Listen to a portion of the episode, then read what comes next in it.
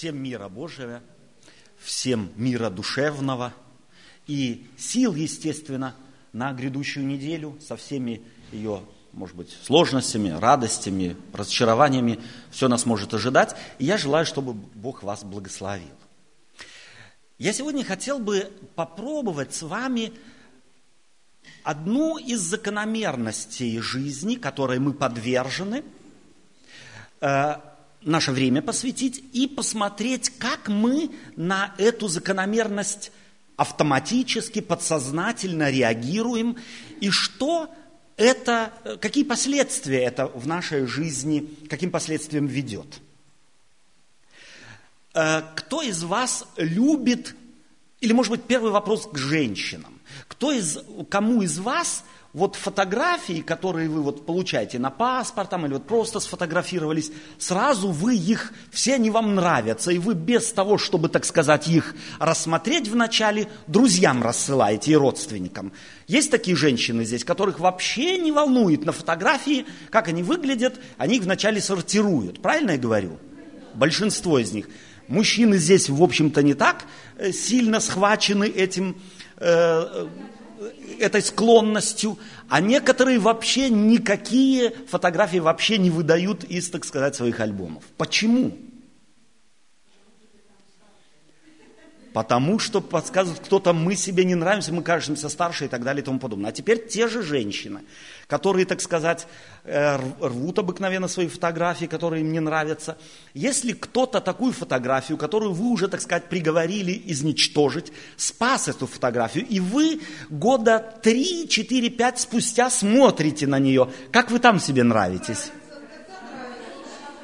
Начинает нравиться, правда? Почему? И вы говорите, о, как же я могла хотеть эту фотографию изничтожить? Правильно я говорю? То, что ушло, нам нравится. В данный момент смотрим на свою же физиономию, вот ту, которую мы утром видели в зеркало. Не нравится.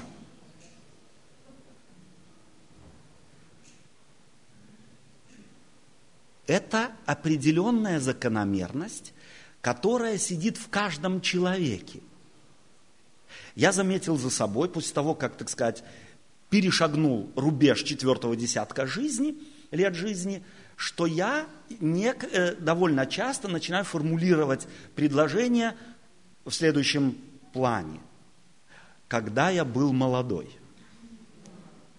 А, вот в детстве все было лучше – и я начинаю вспоминать свою бабушку и маму, как раздражали мне, меня ее вот подобные фразы. Вот в наше время все было хорошо. А оказывается, скорее всего, все было как есть. Просто наш взгляд на вещи изменился.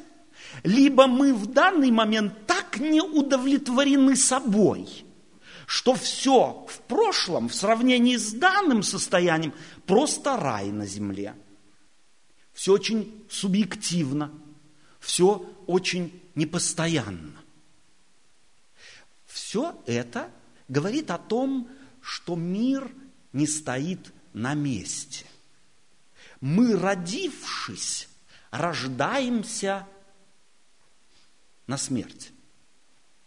Родившись, мы рождаемся на то, чтобы уйти из жизни. И родившись в нас, появляется вот этот механизм, который тормозит процесс подхода к финишу.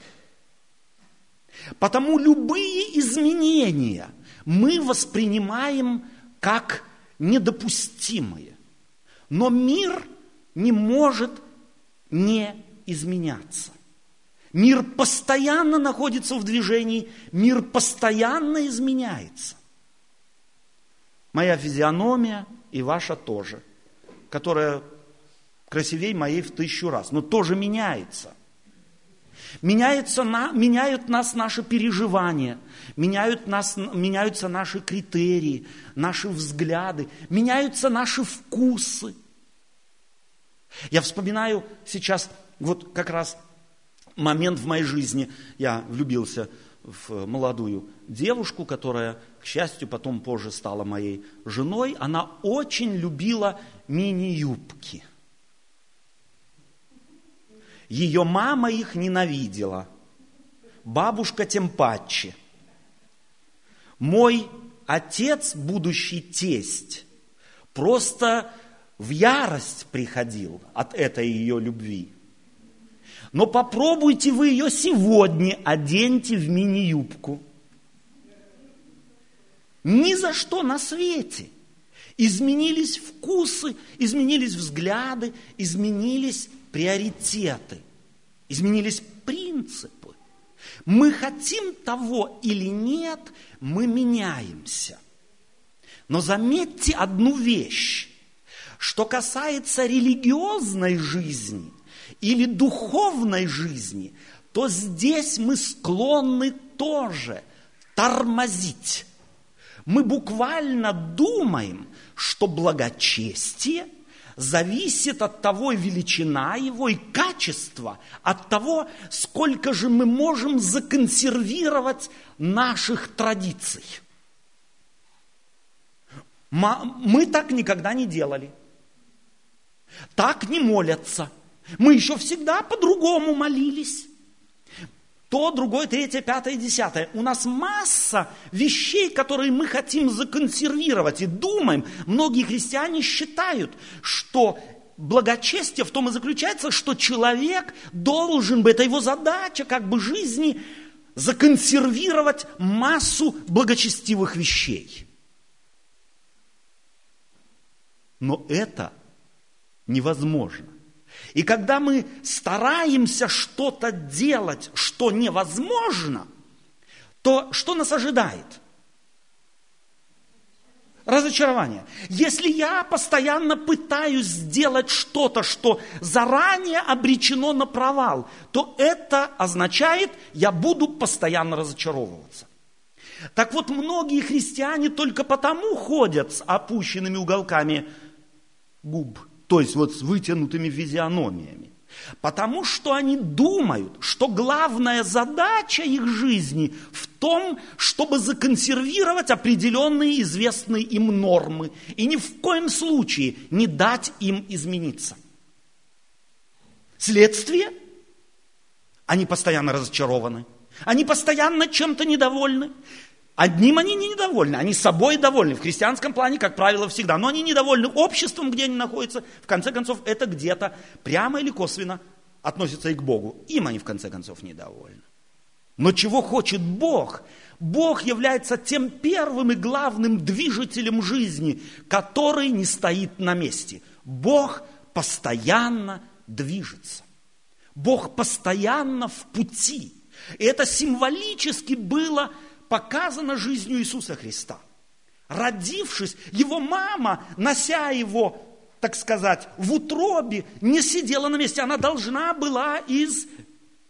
Откуда? Из Назарета. Отправиться в Вифлеем.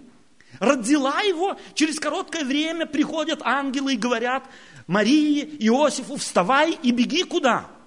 В Египет. В Египте там они были, короткое время появляется ангел, говорит, возвращайся. Его жизнь вся была сплошным движением. Почитайте Евангелие, он никогда не сидел на месте. Только накормил он 4-5 тысяч человек, уже собирается, толкает учеников в лодку и отправляет их на ту сторону. А они что хотели? Они хотели царство – Здесь Иисуса Христа привязать, вокруг престола себе поставить и царствовать. Вот такое царство нам надо. Тот, кто кормит, что еще нужно? Крестьянину, что ему нужно? Спать, поесть и не работать. Вот и все. И этого они хотели. Они хотели законсервировать Иисуса Христа, зацепить здесь. А он их, бедных, гонял по Иудее. Из одного города в другой – и они бегали за ним и понять не могли. Почему? Ну потому что это суть Божия. Бог не стоит на месте. Бог меняет мир, Бог меняет поселенных в этом мире. И обратите внимание, что как раз этому мы массивно сопротивляемся. Я не так давно смотрел фильм интересный. Я кое-кому уже рассказывал. По РТЛ шел фильм, который пришел в голову человеку, занимающимся, имеющему похоронное бюро. Пожилой человек. Он пришел к выводу, что что-то нужно, по его представлениям, имеющееся в его руках инструментарий, как-то так его использовать, чтобы дать людям немного задуматься о жизни. Почему? Потому что его повседневным служением было его повседневное служение с чем было связано? С отправлением людей из жизни. И он хотел, чтобы люди задумались над жизнью. Как это сделать? И он решил следующий эксперимент сделать. Он собрал 100, купил 100 чемоданов черных. И решил предложить добровольцам упаковать один чемодан так, будто им осталось жить всего лишь сутки. Что бы они туда положили? Вот в этот чемодан. Желающих было поначалу не так уж много, но потом ему удалось, так сказать, э, удачной рекламной кампании вовлечь политиков, людей культуры и так далее и тому подобное – и интересно было заметить, что он сам это тоже решил сделать. Когда люди взяли этот чемодан, и некоторых из них показывают, РТЛ узнал об этом эксперименте и просто решил его, так сказать, задокументировать. Показывают людей, взявших этот чемодан и пришедших домой, и обязанных, или взявшихся, обязавшихся его упаковать. Чтобы вы положили бы в чемодан – ваш. Если бы вам осталось жить всего 24 часа. Зубную щетку мыло. А зачем вам зубная щетка и мыло? Один день.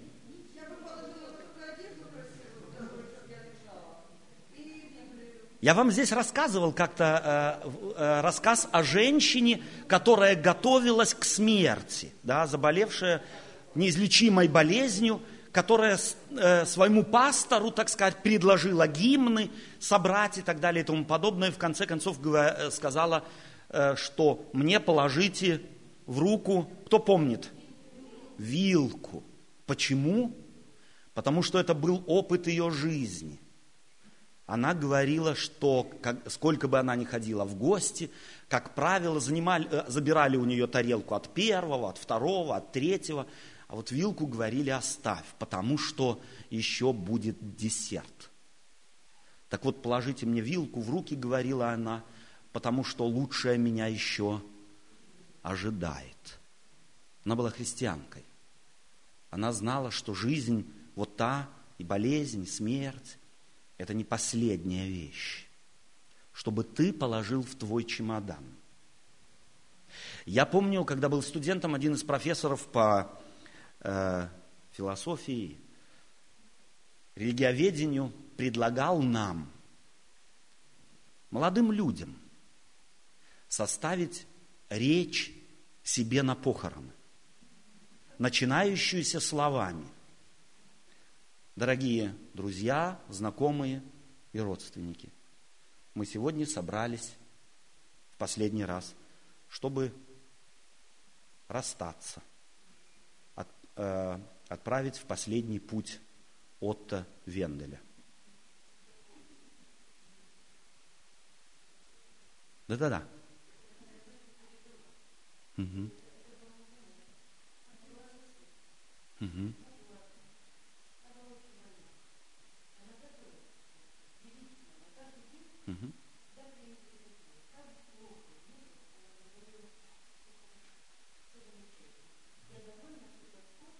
Угу.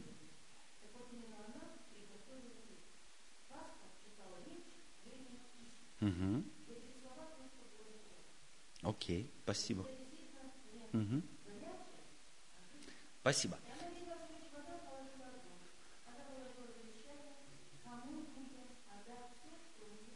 Угу. Окей. Спасибо. Так вот, вы рассказали о женщине, которая готовилась. Она знала уже примерно, что ей недолго жить, что она... А вот находясь, так сказать, обоими ногами в жизни, в расцвете лет, имея планы получить диплом, работать и так далее и тому подобное, в 19, 20, 25, 30 лет написать речь себе на похорон. Это, в общем-то, кошмарная идея – но она, между прочим, содержит нечто в себе. Я должен сознаться, я этого домашнего задания по сегодняшний день не выполнил. Потому что она, кажется, собственно говоря, ну не очень серьезная. В том плане, я-то еще собираюсь жить. Чувствуете, что вот этим вот я собираюсь жить, мы фактически подчеркиваем, что нам мало осталось. Мы торопимся жить. Мы торопимся затормозить процесс изменения, процесс движения к финишу. Мы говорили с вами, но Бог хочет менять. Бог хочет постоянно нас менять. Менять нашу ментальность, менять наши взгляды на жизнь, менять взгляды на себя, на ближних, менять взгляды на Бога.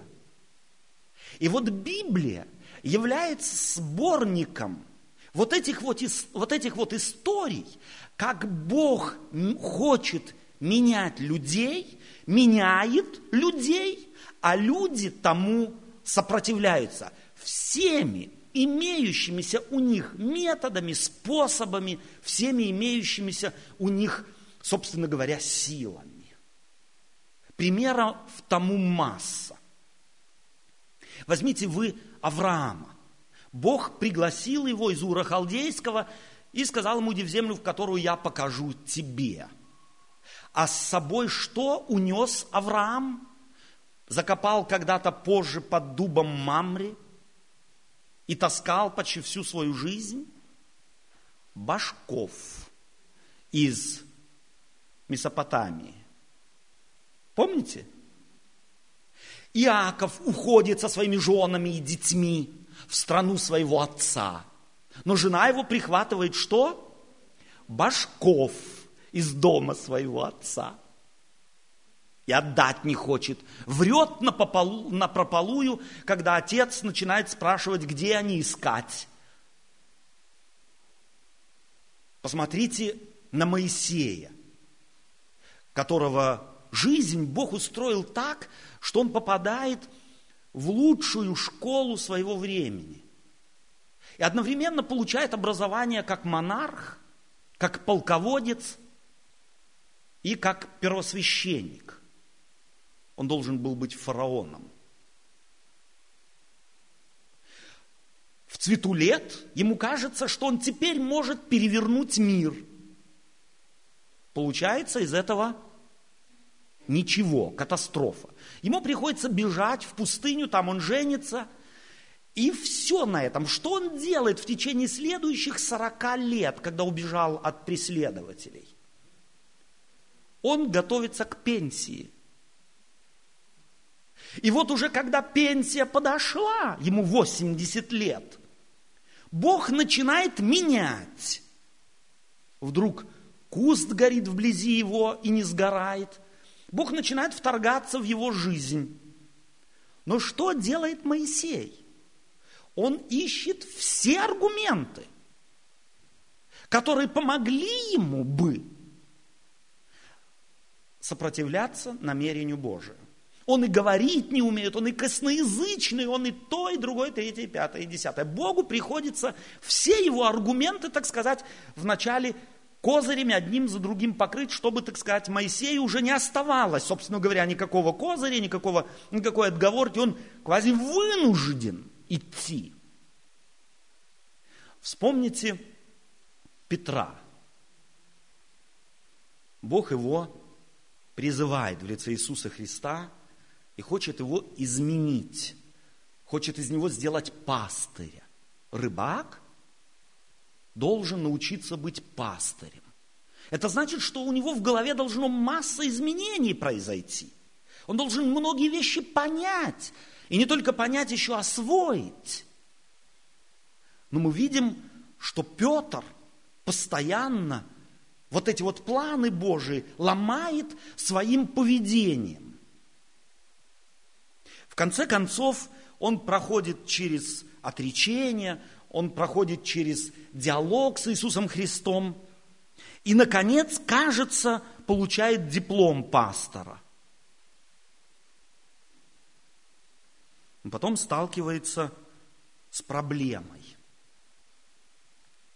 Находясь в одном месте, у него, так сказать, под ложечкой засосало, он есть захотел, попросил там друзей своих, чтобы ему есть приготовили, сам пошел на крышу, плоские крыши были, есть по сегодняшний день э, на Ближнем Востоке, и там его видение ему является, как в покрывале огромном масса нечистых животных, и он слышит голос.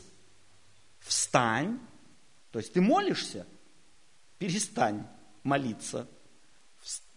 Благостное дело делает. Молится. Голос говорит, встань. Закали и ешь. Его реакция? Боже, никогда не ел я ничего нечистого. Никогда. И теперь не буду, не намерен. Бог хочет его изменить. Это видение сколько раз ему было показано? Кто помнит эту историю в Деянии апостолов в 10 главе? Три раза. Это видение ему показано, и он всякий раз, когда слышит этот голос «Встань, закали и ешь», говорит «Никогда, ни за что на свете». И уже последнее видение прерывается стуком в ворота. Приходят люди, посланные Корнилием. Давайте-ка мы эту историю прочитаем коротко. В Деянии апостолов в 10 главе мы читаем э, с 9 стиха. «На другой день, когда они шли, приблизились к городу, Петр около шестого часа взошел наверх дома помолиться и почувствовал голод и хотел есть, между тем, как приготовляли, он пришел в выступлении, видит отверстое небо, исходящий к нему некоторый сосуд, как бы большое полотно, привязанное за четыре угла и опускаемое на землю. В нем находились всякие четвероногие земные э, э, звери, присмыкающиеся птицы небесные, был глаз к нему, встань, Петр, закали и ешь. Но Петр сказал, нет, Господи, я никогда не ел ничего скверного или нечистого. Тогда на другой раз был глаз к нему, что Бог очистил того, не почитая нечистым. Это было трижды, и сосуд опять поднялся на небо. Остановимся на одну секунду. Сосуд этот опускается откуда? С неба, то есть не с преисподней. Тут бы, так сказать, Петр сразу сориентировался бы. Он опускается с неба. С неба, говорит, он в его ментальности может только доброе сходить. Но он заглядывает в этот сосуд, в это полотно, и он обнаруживает, там нет ничего доброго. Чувствуете, что у нас точно тоже бывает в жизни? Когда мы заглядываем в сосуд нашей жизни, то нам кажется, что многое не дано Богом, а Бог весть кем – мы ведь и сатану постоянно вспоминаем. Он нас соблазняет, он вот такой, он секой, о нем нельзя забывать, говорим мы. О Боге иногда забываем, о бесе забывать нельзя, потому что он где-то рядом постоянно. Бога любим, говорим, христианами называемся, а беси постоянно вспоминаем. На его счет относим Бог весь чего. Здесь с неба то же самое. Бог подарил нам жизнь. Никто другой, как только Бог подарил тебе сосуд жизни. И если там в этом сосуде жизни есть присмыкающиеся и нечистые и так далее и тому подобное, то Бог, скорее всего, чего-то хочет от тебя. Как хотел от Петра, Он хочет изменить твою жизнь. Он хочет изменить взгляды на жизнь, отношение к себе. Но ты говоришь, такое я никогда не принимал, не считал чистым, не считал доступным, не считал. Нет, нет, нет. Точно так же, как Петр. Жизнь подарена тебе Богом. Она с неба. Бог тебя родил, Бог тебя любит, Бог тебе дал жизнь. И если в ней что-то есть, что неудобоваримо, тобой неприемлемо, ты не понимаешь, логику не найдешь, то не относи это насчет беса.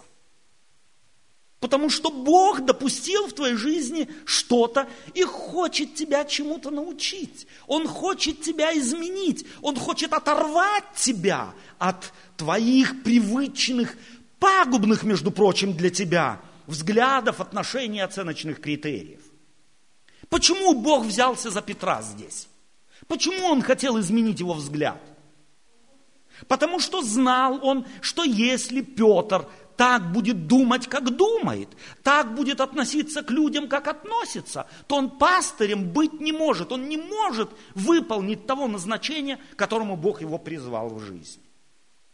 Сам он не изменится никогда. Сами мы никогда не будем меняться. Мы, скорее всего, будем пытаться что делать?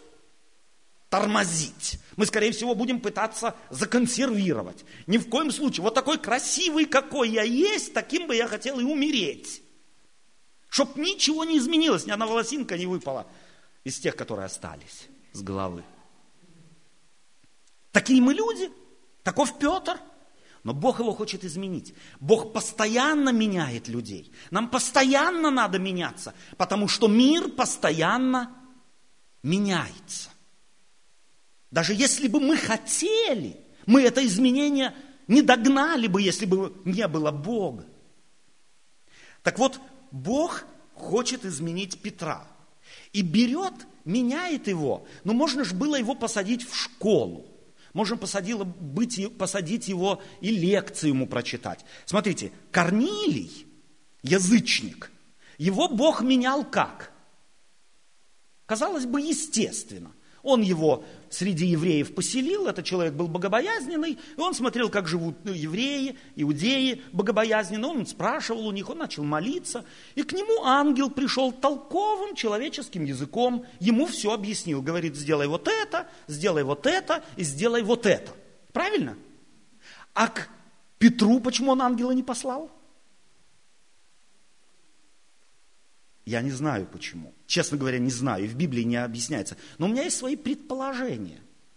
Он берет его за живое, за вот это вот иудейское в нем, за вот это законсервированное, превратившееся уже чуть ли не в камень. Этого я ни за что никогда не сделаю, потому что не делал, и мои родители не делали, Авраам не делал, и я не буду делать. И к тому же еще и в Библии написано этого делать нельзя – или не было написано в Библии? Было. Посмотрите, как Бог мудро поступает. Он учит его через сложности. Он возлагает на него крест изменения. Это не просто. Это сложно. Загляни в это полотно. Смотрит, а там ужас кромешный. И ему говорят, ешь голодному. И он даже голодный отрекся от всего. И это три раза должно было случиться, потому что настолько у него в голове все зацементировано было в совершенно определенный неподвижный блок. Он делил людей на плохих и хороших, на Богу угодных и Богу неугодных. И у него было представление такое, что вот этих Богу неугодных изменить невозможно. Никак, ничем в жизни.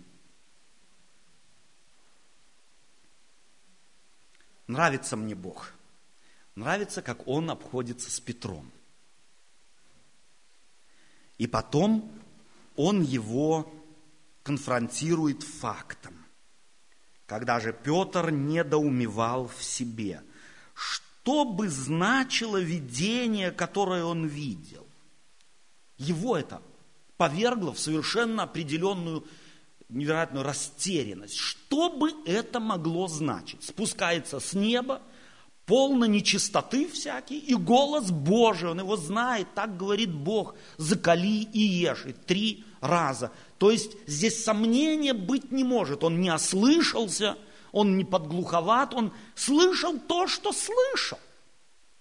Что бы это значило?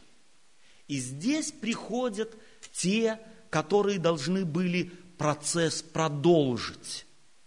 Он сталкивает людей, Бог сводит людей, приходят люди, которые э, идут от Корнилия, спрашивают дом Симона, устанавливаются у ворот, и, крикнувши, спросили, здесь ли Симон, называемый Петр, между тем, как Петр, размышляя о видении, как э, Петр размышлял о видении, Дух сказал ему, вот три человека ищут тебя, встань, сойди и иди с ними, и немало не сомневайся, ибо я послал их.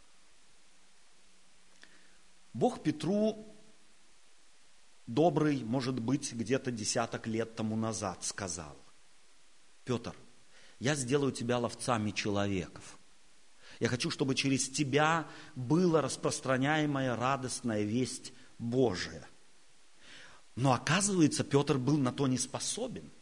Потому что в его жизни, в его взглядах были совершенно определенные люди, которые он точно думал, что этих для Царства Божия поймать, в кавычках, все эти Евангелия никогда невозможно. А Бог хотел спасти кого? Только Петра? Только иудеев?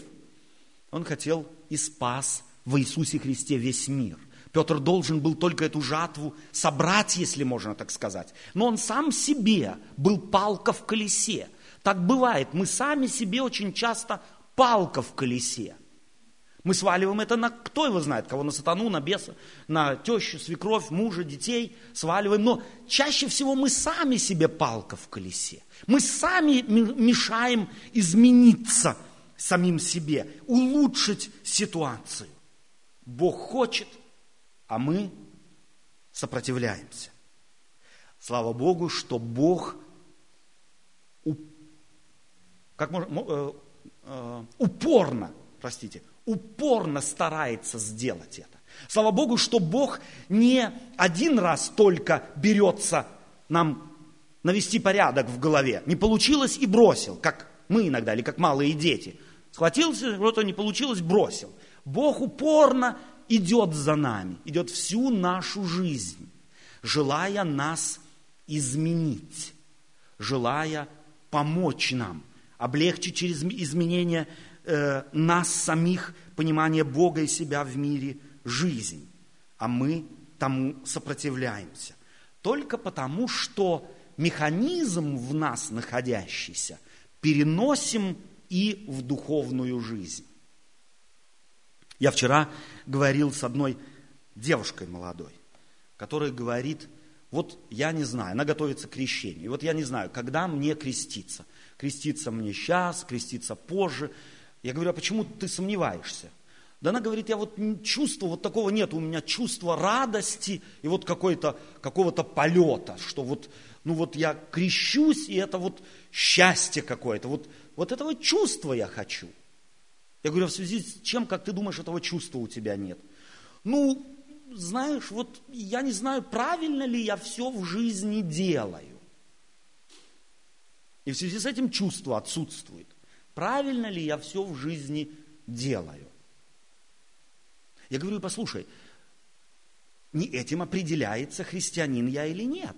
Правильно я делаю или нет. Ну как? Я еще иногда в пятницу я ненавижу так эту пятницу говорить. Подруги начинают звонить и приглашать на дискотеку. Нет им сказать. Я боюсь, что они скажут, ну вот, христианка, у нее все повернуто в мозгах. Станут меня не любить. Я потеряю подруг своих. Пойти к ним, я там мучаюсь. Какие танцы можно танцевать, а какие нет. С кем можно, а с кем нельзя. Ненавижу пятницу, говорит. В конце концов, и себя где-то терпеть не могу. Потому вот и крещение, не знаю, стоит принимать, не стоит еще, потому что, ну, моя жизнь еще не в порядке. Я говорю, а когда она станет в порядке? Ну, этого я не знаю, говорит она. Я ей предложил, ты спроси маму твою. Вот она уже сколько лет христианка, она может сказать, что у нее жизнь в порядке. Но она говорит, думаю, что нет. Но говорит, я не чувствую вот этой любви к Богу. Как-то вот иногда она есть, а иногда нету. Значит, крещение нельзя принимать. Я говорю, хорошо, посмотри, вот э, у тебя отец есть? Есть. Ты всегда испытываешь к нему любовь, вот прям готова его задушить от любви. Нет, смеется, давно уже нет. А отец из-за этого тебя уже из дома выгнал и не любит. Тебе карманных денег не дает? Нет. Как любил, так и любит. Я говорю, так вот, видишь, так и с Богом. Бог у нас Отец. Он нас поставил на наши ноги, дал нам ноги, чтобы мы на наших ногах стояли. Он не хочет, чтобы мы их поджимали, и Он нас таскал по жизни. Он хочет, чтобы мы ногами нашими ходили, чтобы мы были самостоятельными. А там, где мы самостоятельны, там мы обречены на ошибки, хотим мы того или нет. Но все равно она говорит, вот э, я ж тогда не христианка, если я вот ошибки делаю. Я спрашиваю ее, а вот с папой во взаимоотношениях ты э, ошибок не делаешь? Он тебя никогда не имеет причины поругать там. Не, ну делаю, конечно. Он тебя еще не выгнал из дома? Нет, не выгнал из дома. Ну вот точно так же Бог. Нет, ну она говорит, ну вот, если я вот на танцы пошла, там же вот, ну я вроде как бы уже не христианка же, я уже от Бога ушла.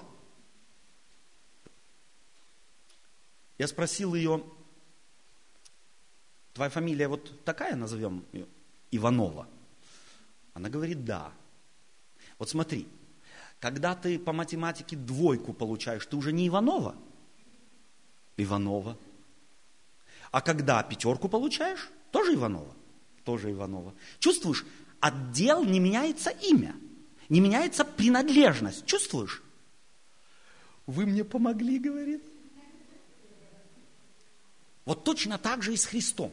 Если ты Христов, если ты христианин, если ты это имя принял, если ты это к семье этой принадлежишь, то что бы ты ни сделал, ты христианин. И если ты Иванов из, так скажем, интеллигентной семьи, уважаемой семьи, и получил двойку, то тебе, конечно же, стыдней, чем если ты Иванов из крестьянской семьи, правильно же? И ты будешь стараться двойки минимировать в твоей жизни. Вот точно так же и с Христом. Если ты Христов и понял преимущество принадлежности к этой семье, то двоек не миновать. Это я вам заранее скажу. Будут. Но они не будут вас радовать. Вы никогда не придете к выводу, ну все, вот пятую получил, и теперь уже все. Теперь не буду ни учить, ни заниматься, не буду стараться. Все, пусть засыпают меня двойками. Нормальный человек так не реагирует. Так вот, если ты Христов, то независимо от того, где ты, на танцах, на работе, на кухне, с тещей разговариваешь или с женой, с свекровью, с коллегами, с соседями. Закупаешься ты или в автомобиле едешь. Ты христианин. Независимо от твоих дел, ты принадлежишь к этой семье. И в этой семье неизбежны изменения. Понимаете? Бог хочет тебя изменить. И если ты понял суть, то ты будешь стремиться, ты не будешь этому сопротивляться, потому что только там и только тот, кто к этой э, семье принадлежит, тот и достоин усилий отца своего, чтобы, так сказать, он со скамьи студенческой, если можно так сказать, не убежал. Учиться придется всю жизнь. Так и Петр. Он стал христианином. Он принадлежал к семье Господа – Понятно, что он там делал немало ошибок, но эти ошибки не лишили его принадлежности к семье. а в этой семье постоянный процесс изменения. Бог не отступится. Бог будет вторгаться в твою жизнь. Бог будет менять твою жизнь. Он будет допускать, может быть, немало вещей, которые будут тебя, так сказать, выбивать из колеи. Ты не сможешь дать им толку, не поймешь, точно так же, как и Петр здесь. Но это вовсе не значит, что они из преисподней. Они от Господа. И Господь хочет тебя менять. Он хочет менять взгляд на жизнь. И в тебе вызвать искорку радости к этой жизни – в которой происходят положительные изменения. Я не знаю, как ты, но я рад быть христианином, узнав о том, что мои двойки меня не лишают принадлежности к этой семье. Аминь.